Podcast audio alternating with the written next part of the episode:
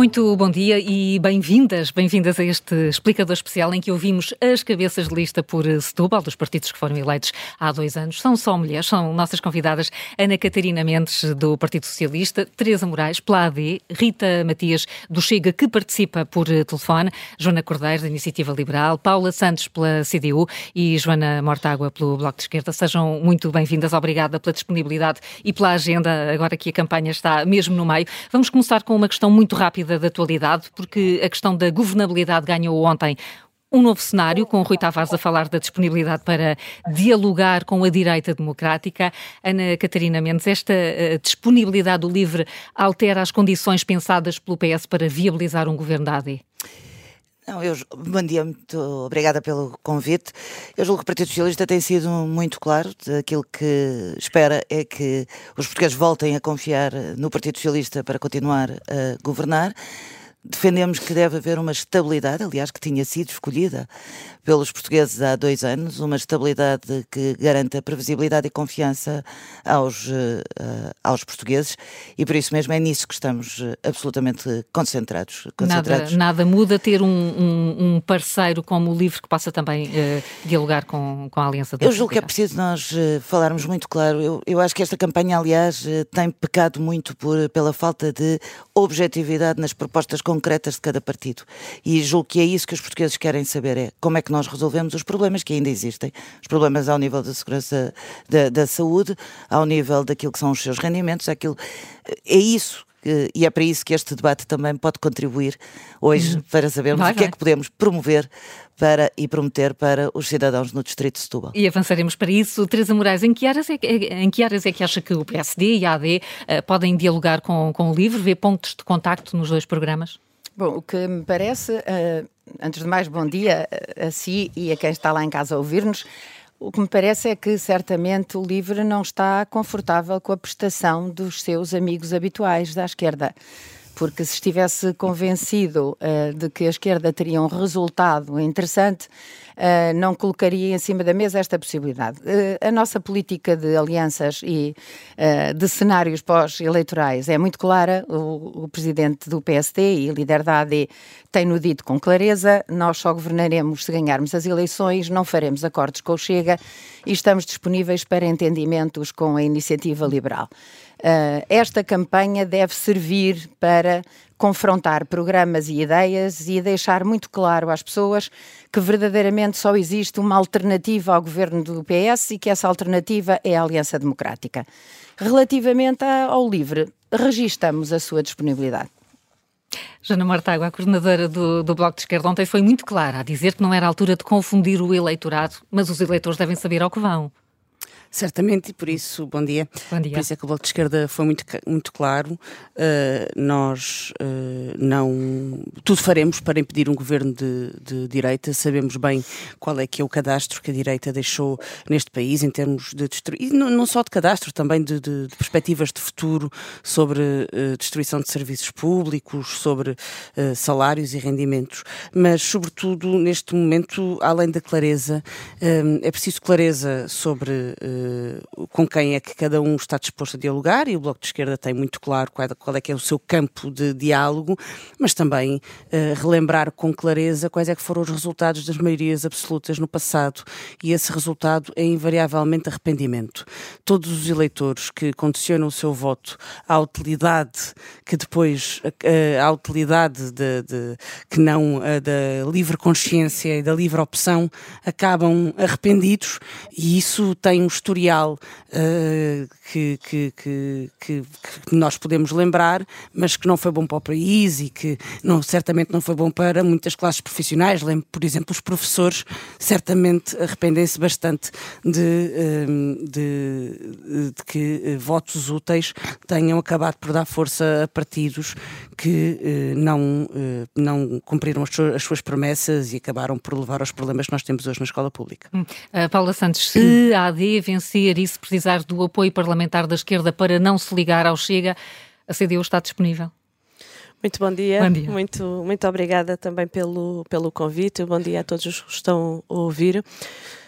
Eu creio que fica muito clara em nossa posição e a nossa intervenção. E eu gostaria de recordar o seguinte: foi a força do PCP e foi a força da CDU que em 2015 travou e impediu que o PSD e o CDS continuassem aquele, aquela opção de cortes nos salários, de cortes nas pensões, de ataque a direitos. E, portanto, eu creio que fica bem claro qual é que é o nosso posicionamento e aquilo que nós eh, entendemos que deve ser o caminho para o futuro que é totalmente diferente daquilo que são as opções políticas por parte do PSD, do CDS e dos demais partidos uh, à direita.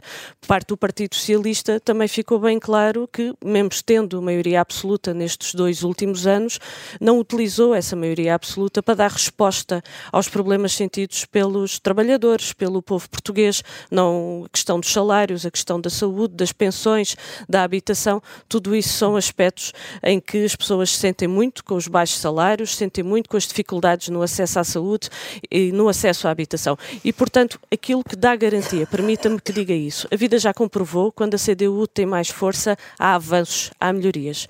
E aquilo que dá garantia, que haja um futuro em que estas questões estão em cima da mesa e que há soluções para estas questões, é de facto a força da CDU na Assembleia da não República. Com a, com a, a, a, a, CDU esteve sempre na Assembleia da República uh, e quando há medidas positivas, nós temos acompanhado. Agora, questão de fundo é que temos que ter presente aquilo que foi o posicionamento e as opções e as consequências desta política de, de direita, quer do Partido Socialista, quer dos partidos à direita. Portanto, para combater a política de direita é mesmo dar mais força à hum. CDU. Essa é a solução. Uh, Joana Cordeiro, nesta discussão uh, e com estes posicionamentos, a Iniciativa Liberal pode ser de facto a grande vítima do voto útil?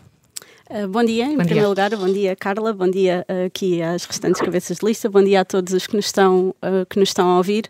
a Iniciativa Liberal apresenta-se mais uma vez eleições como uma proposta que é diferente de, de, daquilo que nos tem governado nos últimos anos. Portanto, nós temos verdadeiramente reformas, ou propomos reformas que são diferentes.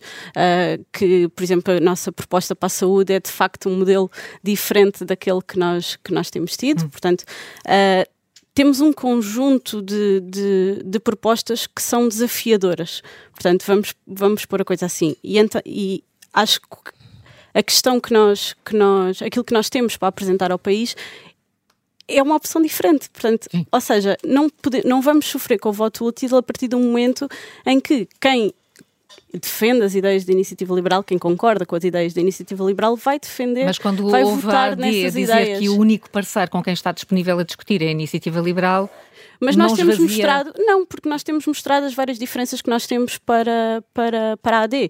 Nós, a AD acaba por não defender propostas que vão uh, com o espírito tão reformista como nós temos. Ou seja, por exemplo, nós temos de facto muitos pontos de entendimento e temos sido claros nesse, nesse ponto. e se calhar, se calhar vamos encontrar alguns aqui Exatamente. neste debate. Muito Exatamente. bem, muito bem. Rita Matias, deixei-a para, para o fim aqui nesta, nesta primeira ronda inicial eh, de propósito, porque eh, percebemos que o Chega pode passar, até se, se, considerarmos as sondagens, pode até passar por uma situação de aumentar o grupo parlamentar, mas de perder relevância política.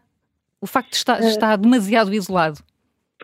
Antes de mais, bom dia a bom todos. Dia. Cumprimento as demais candidatas, cumprimento também os nossos ouvintes. Saúde-vos desde a Guarda, estamos aqui em caravana nacional, na qualidade de mandatária nacional, acompanho André Ventura nesta missão, mas dizer que, em relação à, à questão que Rui Tavares traz sobre uma direita democrática, tenho alguma dúvida de que direita antidemocrática se refere, uma vez que o Partido Chega, se é ao Chega que se refere, está legitimado pelo Tribunal Constitucional e tem colaborado com todas as instituições, portanto não percebo uh, a referência uh, e acima de tudo não percebo esta necessidade de se quererem coligar com todos e de quererem isolar o Chega quando o Chega é o único partido que não tem cadastro governativo. Uh, portanto, andam a namorar novas alianças com PS e PSD, ambos responsáveis pelo atual estado de coisas. Um estado onde nos falha tudo no acesso à, à saúde, onde o acesso à educação também não é amplamente garantido, onde não temos mobilidade e, portanto, quando há mais pressa em isolar o Chega do que em tentar dar respostas políticas às necessidades dos portugueses, mostramos logo ao que vimos. Mas não me parece que o Chega vá perder relevância política uh, no meio de tudo isto, uma vez que reforça a sua representação parlamentar e, acima de tudo, uh, porque acredito que a soberania ainda reside no povo português e nos eleitores e, portanto, não poderão não contar com o Chega caso o Chega seja tão expressivo e os eleitores sejam tão expressivos que manifestem que é necessária uma alternativa que conte com o Chega. Muito bem, essas contas vão ser feitas depois no dia, no dia 10 de março. Vamos então olhar para, para as questões eh, concretas desta região e para os vários eh, programas que vão a votos. Eh, estamos a falar de uma região com o turismo, com uma enorme tendência de crescimento, mas também com uma fortíssima componente industrial. Ana Catarina Mendes, porquê que o governo PS não conseguiu nestes anos todos fazer uma outra auto-Europa? Porquê que não tem havido investimento de valor acrescentado? Carla, muito obrigada pela pergunta. A Auto Europa representou uh, nos anos 80 um enorme salto qualitativo naquilo que era a necessidade do desenvolvimento da região. Mas eu julgo que vale a pena olhar para a região e perceber hoje quais são os, os dados concretos para perceber que outras auto-Europas são necessárias, mas uma delas está a nascer, que é, por exemplo, no, uh, no Porto de Sines, a questão do hidrogênio uh, verde e a necessidade de nós não dependermos, como se viu na guerra que nos assola a Europa há dois anos, a dependência energética de outros países. Se nós olharmos para os eh, dados económicos e para o tecido empresarial do Distrito de Setúbal, nós temos hoje um contributo de 11% nas exportações nacionais uh, por parte daquilo que é a riqueza gerada uh, no Distrito uh, de Setúbal. Nós temos o Porto de, de, de, de, Setúbal, por exemplo, a fazer grandes investimentos, quer do ponto de vista das infraestruturas, quer do ponto de vista da atração de mais empresas para aquela região que vão gerando uh, emprego. A Auto Europa representa, sim, um peso significativo, tem 6 mil trabalhadores, mas se olharmos para toda a zona da Margueira, desde logo aquilo que é hoje uh, a Lisnave, uh, facilmente percebemos que não é por acaso que aquela zona tem que ser também requalificada do ponto de vista rodoviário, precisamente porque o aumento de empresas estrangeiras e nacionais que começam a estar, que estão no, no distrito de Setúbal, tem contribuído muito para gerar emprego, para gerar riqueza, para gerar desenvolvimento. Julgo, aliás, que uma das maiores conquistas que tivemos nos últimos dois anos, a par desta atração, se olhar para a Global Parks, a ICEP em Sines, onde já nem é possível quase instalar empresas, dado o volume de, de negócio que ali se passa, a conquista que esta região teve com a luta que fizemos e que travamos e que prometemos a Setúbal uh, devolver depois de ter sido retirado em 2013, que é a criação das NUTs 2 hum. e 3, e que foi uma luta dos empresários, dos autarcas, dos deputados uh, dos vários partidos e que uh, nós conseguimos que no próximo quadro comunitário o Distrito de Setúbal possa voltar a beneficiar de 85% a fundo perdido dos fundos comunitários, uma coisa que hoje não existe, que é 40%.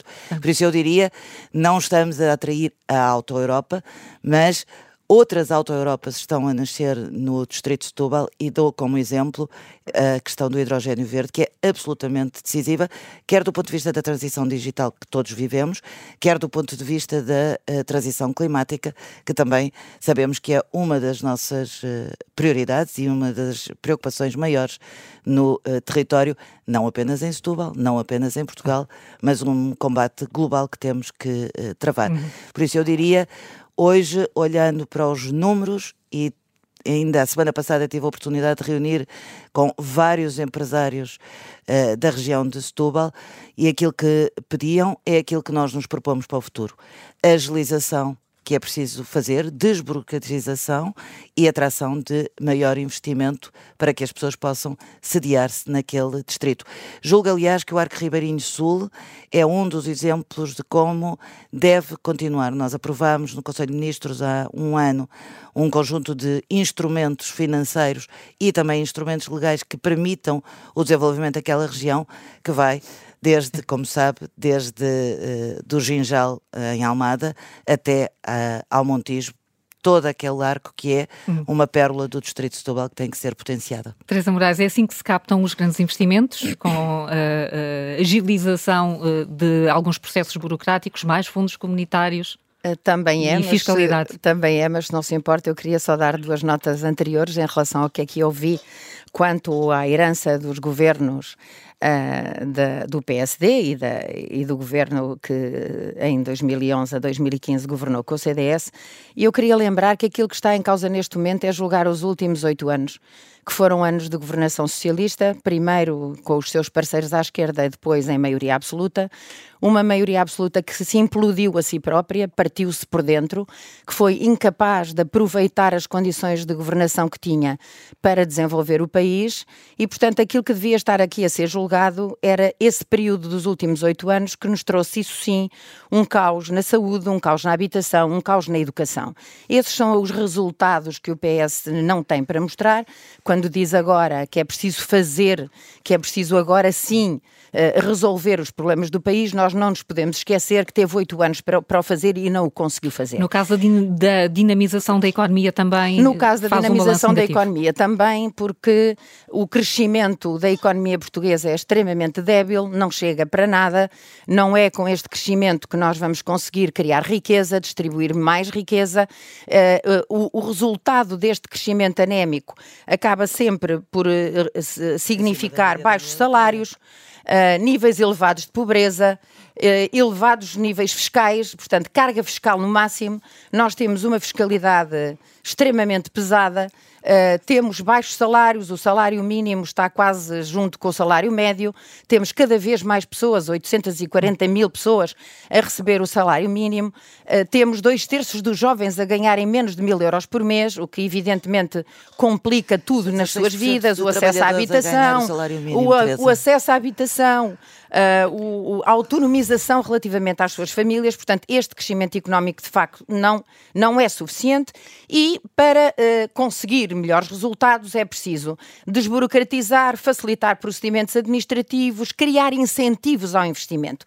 O exemplo de que a Carla falava, que era a Auto Europa, foi isso mesmo que teve nos anos 90 com Cavaco Silva e a equipa de ministros que se aliou uh, e que conjugou esforços para atrair esse investimento, nós não nos podemos esquecer que nós estávamos a concorrer com países como a Irlanda e a Espanha. E o que é que fez uh, essa equipa para trazer a Auto Europa para Portugal? Criou incentivos fiscais, incentivos de vária ordem, na altura, num, num volume uh, que foi equivalente a 140 milhões de contos. E isso pode ser repetível agora? Uh, pois era bom que fosse repetível, mas essa não tem existido nos últimos anos essa capacidade nem essa energia para atrair grandes investimentos. Uh, a estrutura empresarial portuguesa assenta muito em pequenas e médias empresas, que evidentemente precisam de ser também elas aliviadas da, da burocracia e da carga fiscal uh, e uh, começar pela redução do IRC, que estava em curso a 2% ao ano em 2015, trajetória que o Partido Socialista interrompeu, seria um, um bom, um bom hum. início para começarmos a aliviar a carga fiscal das empresas. E, Evidentemente que Setúbal tem indústria, mas uh, só para lhe dar um exemplo, no Conselho de Setúbal, no Conselho de Setúbal o número de empresas cresceu 10% uh, nos últimos 12 anos, o que evidentemente é manifestamente insuficiente para a população do distrito e não é por acaso que muitos milhares de pessoas fazem a travessia do Tejo todos os uhum. dias para trabalhar em Lisboa. É porque não têm empresas suficientemente uh, criadoras de emprego em Setúbal para ficarem lá. Uh, Joana Cordeiro, falámos aqui da Auto Europa, calculo que também a Iniciativa Liberal queira falar do Porto de Sines, como um exemplo, aliás, Rui Rosta visitou há pouco tempo, como um exemplo de como as PP podem funcionar, mas como é que isto se pode replicar uh, num tecido empresarial em Portugal que é composto sobretudo por pequenas e microempresas? As propostas da, inici da Iniciativa Liberal chegam a essa camada da, eh, da, da economia? Chegam. Nós, nós, eh, uma das a grande bandeira da iniciativa liberal é de facto pôr Portugal a crescer. E Portugal cresce com eh, a aposta nas empresas e com a são as empresas que criam riqueza e postos de trabalho e quanto maiores forem as empresas, mais salários ou melhores salários vão, vão, vão conseguir pagar. E, e isto é evidente. Uh, com este, este exemplo da Auto Europa é bom por causa disto. De facto, como já aqui foi referido, na altura em que a Auto Europa apareceu, foi, um, foi muito importante para ali, para o distrito de Setúbal, porque todas as pessoas, nós, quem vivia ali, eu na altura tinha, tinha sete anos quando a, quando a Europa chegou ali, e a verdade é que todos tínhamos um amigo ou um pai de alguém que, que tinha ido trabalhar para a Europa e que melhorou substancialmente a sua vida. E é isto que nós temos que continuar a replicar. Portanto, sim, nós queríamos mais uma Europa, mais duas, três, o que fosse. Uh, têm sido uh, feitos alguns investimentos na, na, na, Península de Setúbal, no distrito de Setúbal, mas a verdade é que não são suficientes. Portanto, e todas as reuniões que nós temos tido com, com, com, com, com empresários e com as próprias empresas, aquilo que nos dizem é que os licenciamentos, a simplificação de processos, acabar com as burocracias que, que depois vão permitir reduzir custos de contexto para conseguir fazer maiores investimentos e, novamente, esses maiores investimentos vão gerar riqueza, vão gerar postos de trabalho e isso vai fazer a economia crescer. E é neste sentido que a iniciativa liberal tem estado focada. Mas eu gostava de, de, de falar aqui num ponto que é, que é importante e que também tem sido uh, dito várias vezes em todas estas reuniões que nós temos feito, que tem a ver com a própria capacidade de atrair recursos humanos qualificados para trabalhar, quer ao nível uh, de facto da mão de obra mais, mais qualificada, que nós hoje em dia temos os nossos jovens uh, a emigrar, temos um, um terço dos jovens que, que, nascidos em Portugal que vivem fora do país, uh, e isto é mão de obra qualificada que se vai embora e que depois estas empresas não conseguem recrutar. A, não conseguem recrutar. E depois temos toda a questão de, de mão de obra qualificada ao nível, por exemplo, das, da manutenção. Portanto, te, há, tem que haver aqui uma aposta, enquanto país, voltarmos a apostar no ensino profissional, porque de facto estas empresas sofrem muito com a falta de mão de obra. Portanto, nós até podemos conseguir atrair empresas uh, com estas propostas que a Iniciativa Liberal propõe relativamente à simplificação de processos e de hum. burocracias, de ba da baixa do IRC, mas depois também temos que conseguir ter pessoas para, para alimentar alimentar essas empresas. E nisto, a Iniciativa Liberal também tem propostas nesse sentido, de voltar a valorizar o ensino profissional, uhum. porque de facto isso é muito importante para estas empresas conseguirem crescer. Rita Matias, como é que uh, o Chega se propõe a captar grandes investimentos para a região de Setúbal? Desde logo, uh, importa clarificar que a mudança na nomenclatura de unidade territorial, as NUTs, na verdade foi uma grande conquista que nós saudamos, mas que já peca por tardio e que infelizmente o, o próximo quadro comunitário, da qual a Península de Setúbal poderá vir a beneficiar, de fundos europeus, uh, é apenas para 2027 e, portanto, um próximo governo tem que ter um compromisso muito sério com esta região para tentar corrigir as simetrias e para tentar combater aquilo que me parece que foi um diagnóstico comum às demais candidatas, de que, infelizmente, Setúbal ainda é muito uma, uma zona dormitório e que perde muito para regiões à volta, e, portanto, temos que captar fundos, captar investimentos, dinamizar a economia, uh, simplificar e, desde logo, olhar também para aqueles que são os bons exemplos, mas tentando potenciá-los. E, e, neste caso, o, volto a dizer, a Auto Europa de facto é um exemplo feliz, não por ser algo conquistado, mas por ser uh, um, um, um, projeto que merece ainda uma atenção de um próximo governo, na medida em que, atualmente, um, a Auto Europa perdeu um concurso de fábricas de baterias que ficou em Espanha, poderia ter sido mais uma oportunidade de dinamizarmos o nosso país e a região de Setúbal. Sabemos que a Auto Europa abandonou agora uh, o consórcio do PRR porque não era capaz de cumprir regras ambientais. Sabemos que tem havido uma tentativa de investimento nas infraestruturas, mas há também uma possibilidade de, de, do governo procurar dinamizar este investimento, sabendo que neste momento a Auto Europa já só produz uh, um modelo de carro, que é o T-Rock, e portanto estamos dependentes uh, da venda e do sucesso da venda deste, deste, uh, deste carro.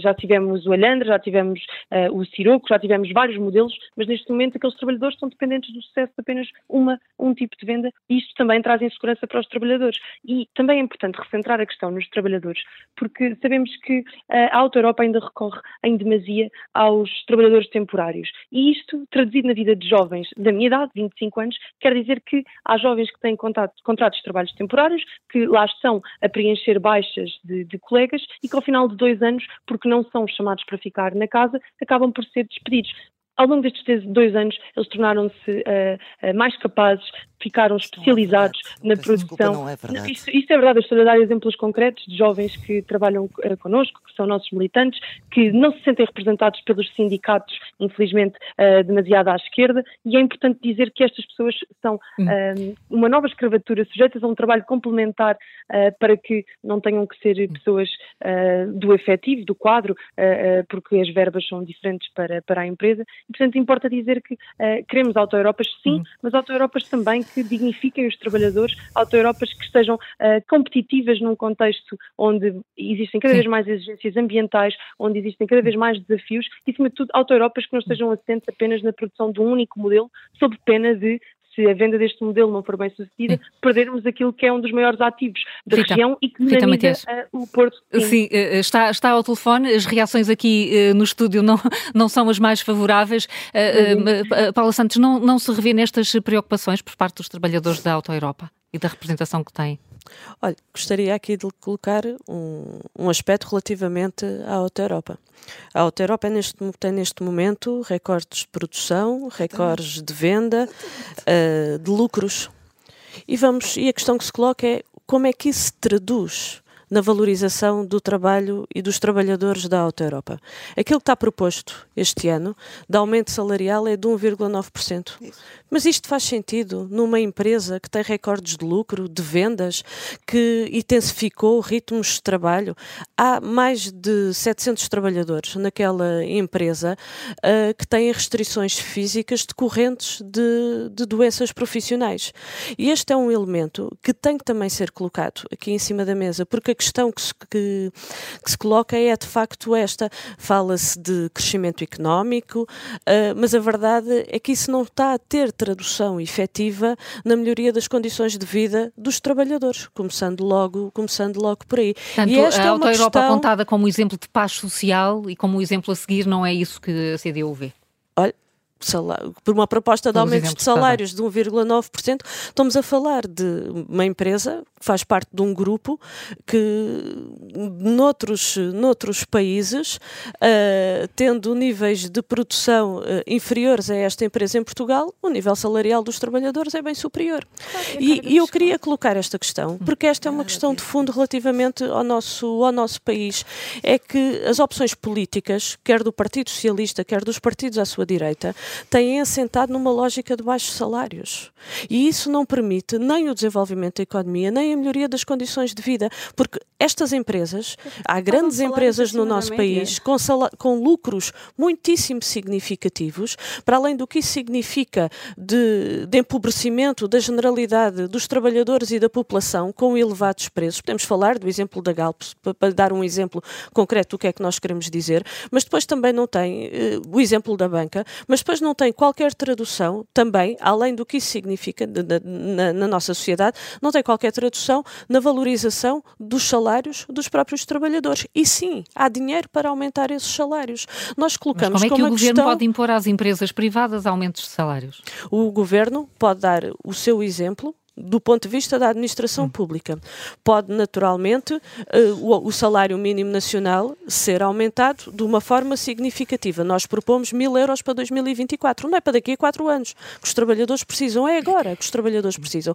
E há um outro instrumento que é fundamental, que é pôr fim à caducidade da contratação coletiva que o PS, que o PSD, a Iniciativa Liberal e o Chega votaram contra. E este é um instrumento, de facto, que é um instrumento importantíssimo para os trabalhadores na negociação coletiva para reforçar os seus direitos e que, por imposição, quer do PS, quer dos partidos à direita, continua a estar em cima da mesa a, a caducidade, que é utilizado como pressão e chantagem por parte do patronato junto dos trabalhadores. Mas eu gostaria de eh, fazer, rapidamente, rapidamente, gostaria de fazer uma outra referência, que é, além da questão da emergência nacional, nacional dos salários, que é de facto uma questão central, há dinheiro, ele está é mal distribuído. Quem cria a riqueza no nosso país não são as empresas, quem cria a riqueza são os trabalhadores.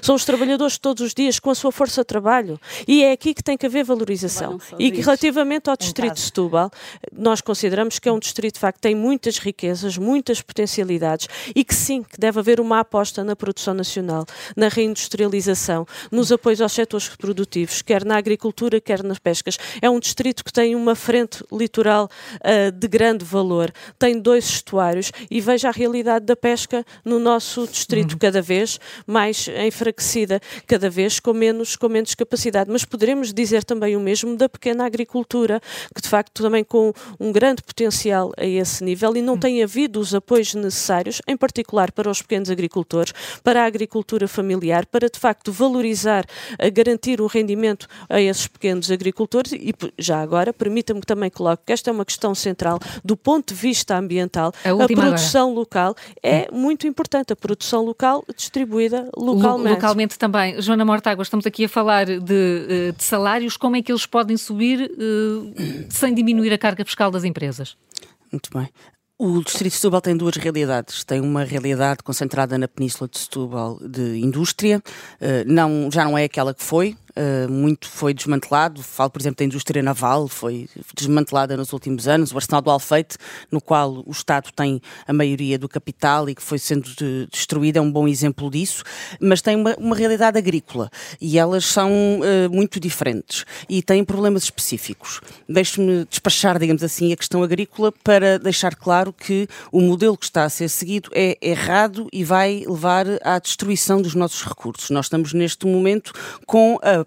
produção de, intensiva de abacate a querer subir do Algarve para o distrito de Setúbal, porque já não tem recursos hídricos no Algarve, quer agora vir sugar a bacia do Sado, que também tem dificuldades, já está com dificuldades, nós também já estamos a enfrentar problemas de seca e, portanto, temos um problema também de agricultura intensiva que recorre à mão de obra uh, imigrante quase escrava no nosso distrito e que é preciso uh, rever.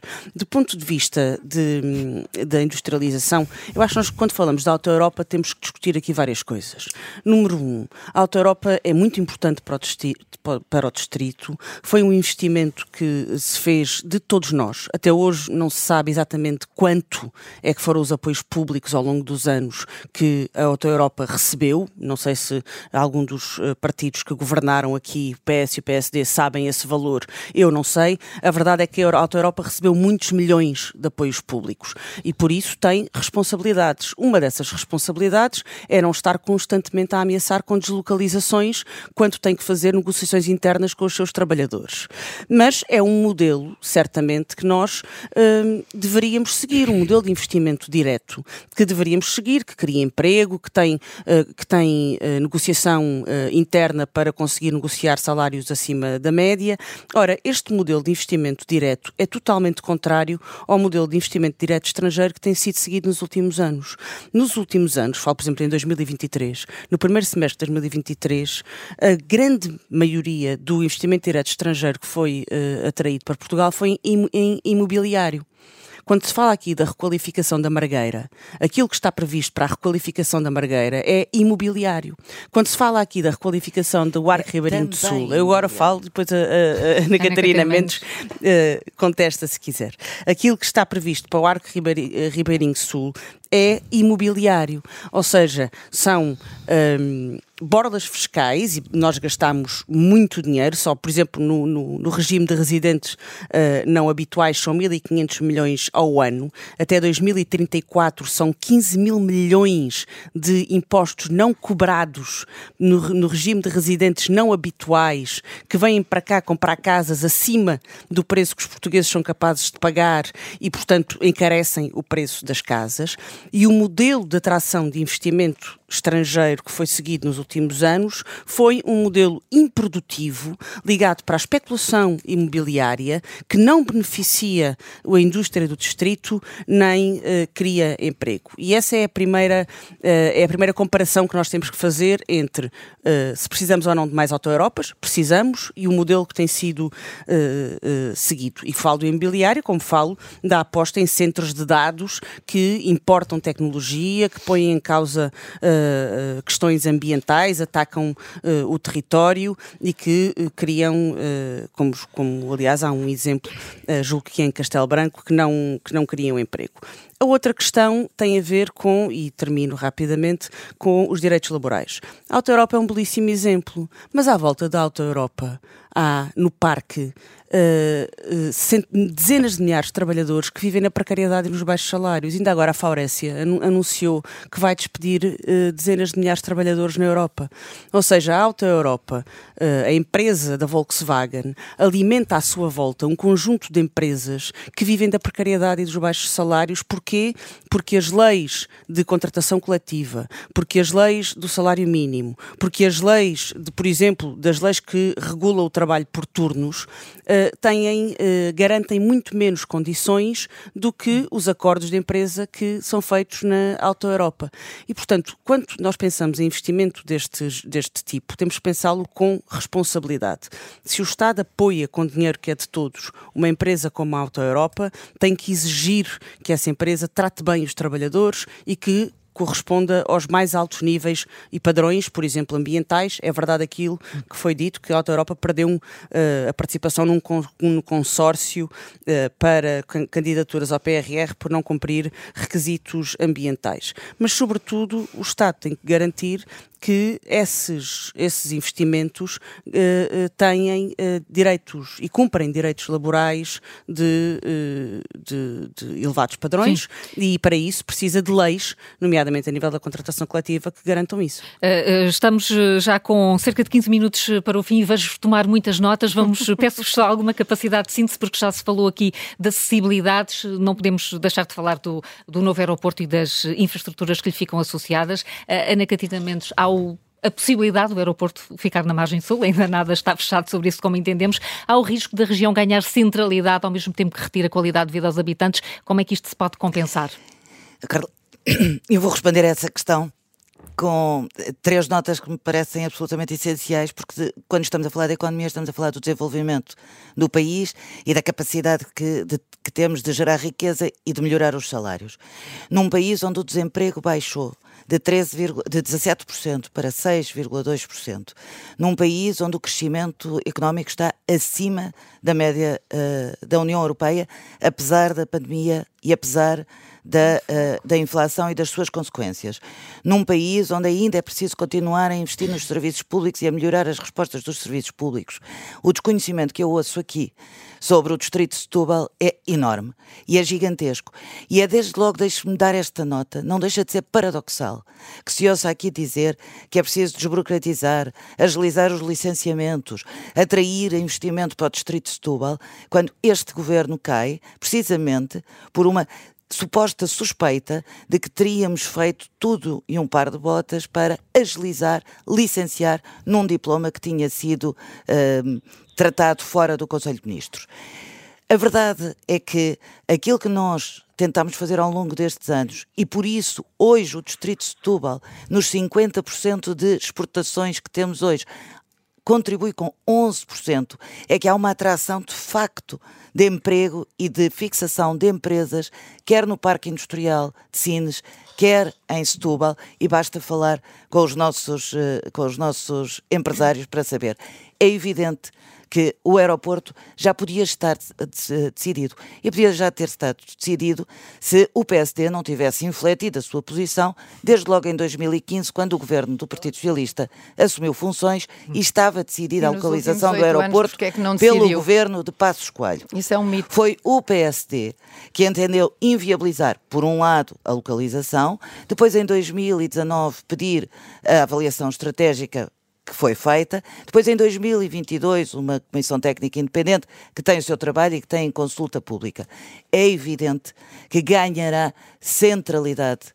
Uh, voltará a ganhar centralidade económica no desenvolvimento, no desenvolvimento do país, o que significa que cada vez que nós estamos a desenvolver o país, não podemos deixar de ter em conta aquilo que, é, que são as condições de bem-estar das pessoas, não só quando com, gera com a terceira emprego, travessia do Tejo não também. só quando gera emprego. Ou seja, a terceira travessia do Tejo é também uma discussão que... que não, provavelmente não vamos ter tempo. Não, que já teve. Teve, aliás, foi aprovada no Plano Nacional de Investimentos e se bem se lembra, António Costa, quando chegou a Primeiro-Ministro, disse que o que era preciso era que estes grandes investimentos fossem aprovados por dois terços na Assembleia da República, porque deve comprometer os, os, os, partidos, partidos, que possam ter acesso à, à, governação. E, portanto, a terceira travessia está no Plano Nacional de Investimentos. É uma discussão é, é preciso é depois que há de decidir ser... onde é que vai ficar. Bah, evidente, mas com, ainda, com não, aeroporto. ainda não está decidido ainda não está decidido. Teresa Moraes está a demorar muito tempo a decidir. É a altura, pelo mas, menos para a parte do PSD, uh, eh, começar a estreitar as hipóteses? O, o, PSD, neste momento, não tem nada para estreitar. O PSD está à espera do relatório final da Comissão Técnica Independente e, sendo o Governo, decidirá. E decidirá rapidamente e de forma fundamentada e determinada que não foi o que aconteceu até agora. Porque a questão do aeroporto só se arrastou até agora porque o Partido Socialista durante os últimos oito anos não foi capaz de tomar essa decisão e depois, eh, como sabemos, houve aquela atrapalhada, houve aquela atrapalhada final em que o atual líder do Partido Socialista se enredou, tomando sozinho uma decisão que acabou uh, incompatibilizado com o Primeiro-Ministro, que revogou uh, a decisão que ele tinha tomado. Portanto, toda essa atrapalhada criada por Pedro Nuno Santos uh, mostra bem que havia uma decisão para tomar, que podia ter sido tomada corretamente e, e, de forma fundamentada, mas não foi. Foi de forma atabalhoada, voltou para trás, regrediu-se e agora o problema está em cima da mesa. Neste, este não é o momento para tomar uma decisão enquanto não houver um relatório final da Comissão Técnica Independente, mas logo a seguir será. E aquilo que nós esperamos é que seja um governo da AD a resolver essa situação. Um, eu não, não, não deixarei de falar da questão da das travessias, que é um quebra-cabeças para muitas centenas de milhares de pessoas uh, que uh, todos os dias ou de carro, o que não é a melhor solução para o ambiente, ou de barco, em que não há travessia suficiente, em que a Transteste Soflusa tem o monopólio da travessia e tem feito o que quer. Uh, foram comprados novos barcos que vinham sem baterias, só um deles trazia bateria. Compraram-se as baterias à parte, custaram mais 15 milhões e os barcos continuam em inspeção técnica ao fim deste tempo todo. Uh, mas em, em, relação ao transporte ferroviário, o problema também existe. As carruagens são poucas, os horários são escassos, tiraram os bancos das carruagens para caberem mais pessoas, o que significa também maior desconforto e maior penosidade para Portanto, todas essas pessoas. Com a terceira travessia e com alta velocidade também. A terceira, a terceira travessia, a terceira travessia há de ser estudada não, essa não possibilidade a seu tempo. Agora é preciso melhorar as hum. condições das travessias que já existem e que não têm qualidade suficiente. Mas eu julgo que era Numa suposto frase. nós falarmos de saúde e não falámos. Já não uh, vamos ter tempo. Também acho que, que não vamos ter outra ronda, não vamos ter outra não ronda certamente. E portanto eu queria só deixar aqui uma nota final sobre a questão da saúde para dizer que o caos que existe hoje no, no SNS e que é responsável dos governos socialistas dos últimos oito anos vai ser resolvido por nós com um plano de emergência um para a corte, saúde. Como fizeram no não, passado. não é com mais corte, é com racionalização, não, porque a, a despesa feita com o SNS, menos 825 a despesa feita com o SNS no, no vosso governo não se traduziu numa melhoria do Serviço Nacional de Saúde. Pelo contrário, o Partido anos. Socialista que se diz pai do SNS está a matá-lo, matou-o durante oito anos. Não diga isso, e agora ele tem que ser ressuscitado com um plano nacional de emergência. Rita Matias, uh, que não é, deixe-me passar a Rita Matias. vai ter temos, capacidade de temos, aplicar. Temos oito, oito minutos para ouvir as restantes eh, candidatas. Rita Matias, André Ventura prometeu a construção de um aeroporto em quatro anos, sem mais estudos, sem mais avaliações técnicas. É só o aeroporto? Como é que ficamos em relação a compromissos com alta velocidade ou com a terceira ponte do Tejo? Eh, antes de mais, deixe-me só fazer uma nota de que, a ouvir falar em tentativas de agilizar processos e, e atrair investimento com, com, juntando ao que levou à demissão do Primeiro-Ministro, que foi o Primeiro-Ministro que se demitiu, é branquear uma situação grave, uma situação que compromete a qualidade da democracia, que compromete a confiança que os portugueses têm nas instituições e não pode ser deixada em, em impune. Sabemos que o Distrito de Setúbal tem sido marcado por uma série de, de trapalhadas do, do, governo socialista, não só agora, lembramos também do caso Freeport, onde uma reserva natural, uma área de uma reserva natural foi alterada para a construção de um, de um de um centro comercial e, portanto, os portugueses têm memória e importa apelar a que os portugueses não se esqueçam porque é que uh, estamos em eleições agora antecipadas, havia uma maioria absoluta, mas houve sim suspeitas de prevaricação porque a empresa Start Campos, que ganhou então a exploração deste data center, uh, tem de facto amigos do Partido Socialista e, portanto, os portugueses poderão fazer esta radiografia. É, é, o que é, é a verdade e os portugueses têm memória e houve aqui um insulto à memória dos portugueses. Mas dizer que em relação à dinamização do distrito, uh, e em relação à construção do novo aeroporto, assim que acabe a Comissão Independente tem, tem que se avançar, porque já estamos há, há 40, há 50 anos na discussão do novo aeroporto, sabemos que o aeroporto de Lisboa está sobrecarregado e sabemos que isto pode dinamizar as, a, a, região, nomeadamente a região de Setúbal, mas sabemos também que é preciso uh, colmatar uma série de situações que, que um, surgirão com, por exemplo, uma construção de um aeroporto próximo da região. Sabemos, por exemplo, que na zona de Alcochete a especulação imobiliária aumentou exponencialmente uh, e, portanto, temos que uh, investir na, na, na celeridade de construção, temos que promover mais habitação sim. no distrito, temos que promover mais mobilidade, temos que promover, sim, a construção de uma terceira via, e o Chega propõe-se a isso mesmo, temos que promover também mais uh, mobilidade entre transportes, que, que os comboios tenham uh, autocarros uh, suficientes para a procura que existe, temos que investir também na saúde, já que é a ronda final, e o Chega propõe-se a construir finalmente o hospital de, do Seixal, que está prometido há décadas. Temos que dar uma série de alternativas, mas a última nota que eu deixava, uma série de, uma última nota que eu deixava é que a candidata do Partido Socialista que se apresenta como cabeça de lista foi a responsável por tutelar a pasta da juventude e o distrito de Setúbal é um dos principais distritos que mais exporta jovens para o exterior, um dos mais fustigados é pela, pela chaga da imigração e isso é culpa do Partido Socialista que uh, empurrou as novas gerações para, para o exterior por falta de condições no nosso Totalmente país. Falso. Falta de Menos 25% falta de, de jovens não, uh, Estamos uh, a abordar, a abordar muitos temas e com muitas acusações e críticas que não terão tempo para ser rebatidas. Joana Cordeira, a localização do novo aeroporto deve ser acertada por todos os partidos. Isso não é meio caminho para que a decisão fique adiada mais uma vez? Bom, esta decisão tem, tem 50 anos, não é? Estamos nesta discussão há 50 anos. Eu acho que o mais importante é, é finalmente tomar uma decisão. É, é, que mais do que óbvio que o aeroporto atual de Lisboa está saturado, uh, não tem capacidade para, para, para mais voos, para mais pessoas, para, para gerir a quantidade de tráfego que tem e, de facto, o que nós defendemos é que esta decisão seja tomada. Nós temos defendido que deve haver uma posição que é técnica sobre a localização do aeroporto, portanto, vamos aguardar, de facto, o relatório final da, da Comissão Independente para, para para essa decisão. Agora, essa decisão tem que ser tomada de uma vez por todas, porque de facto assistimos aqui a um passa-culpas de quem é que decide, quem é que decide. É óbvio que estas grandes obras estruturais devem ter os maiores consensos possíveis. Estamos a falar do desenvolvimento do país, portanto, isso faz todo o sentido. E é isso que, que todos os partidos devem pensar quando olham para um investimento deste género. Eu gostava só também de deixar uma nota sobre a saúde, como nós não vamos, não vamos conseguir, não vamos conseguir ter tempo, apenas para dizer que de facto o orçamento de, para a saúde tem aumentado nos últimos anos. Nós, desde 2015 até 2024, o orçamento aumentou em 70% e a verdade é que no dia a dia as pessoas não sentem isso, não sentem que têm mais acesso a cuidados de saúde. E por, e por, isso, e por isso é que nós defendemos uh, um modelo. E por isso que é pior do que no resto do país. Exato. Não, não é verdade. Muito pior. Sim, é quando temos um centro de saúde em Sesimbra pronto para abrir e temos a Câmara de Sesimbra a não entregar as chaves do centro de saúde porque ele está pronto a funcionar, uh, isto é um exemplo do Distrito de Setúbal de como a uhum. Saúde está como a não o que eu quero, o que eu quero deixar, o que eu quero deixar, exato, temos como o novo centro de saúde da Baixa da Banheira, querem falar de Temos o Hospital Garcia Dorta é com, com a maternidade encerrada isso. todos os fins de semana. Portanto, isto não é não é aceitável. É Portanto, o que eu quero dizer com isto é que nós não podemos continuar a fazer a mesma coisa e esperar que os resultados sejam diferentes. Por isso é que nós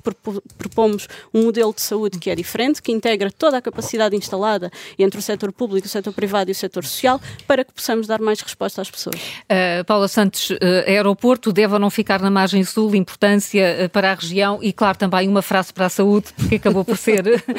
Ana Catarina Mendes vai ter uma frase para a saúde também, mas vamos lá.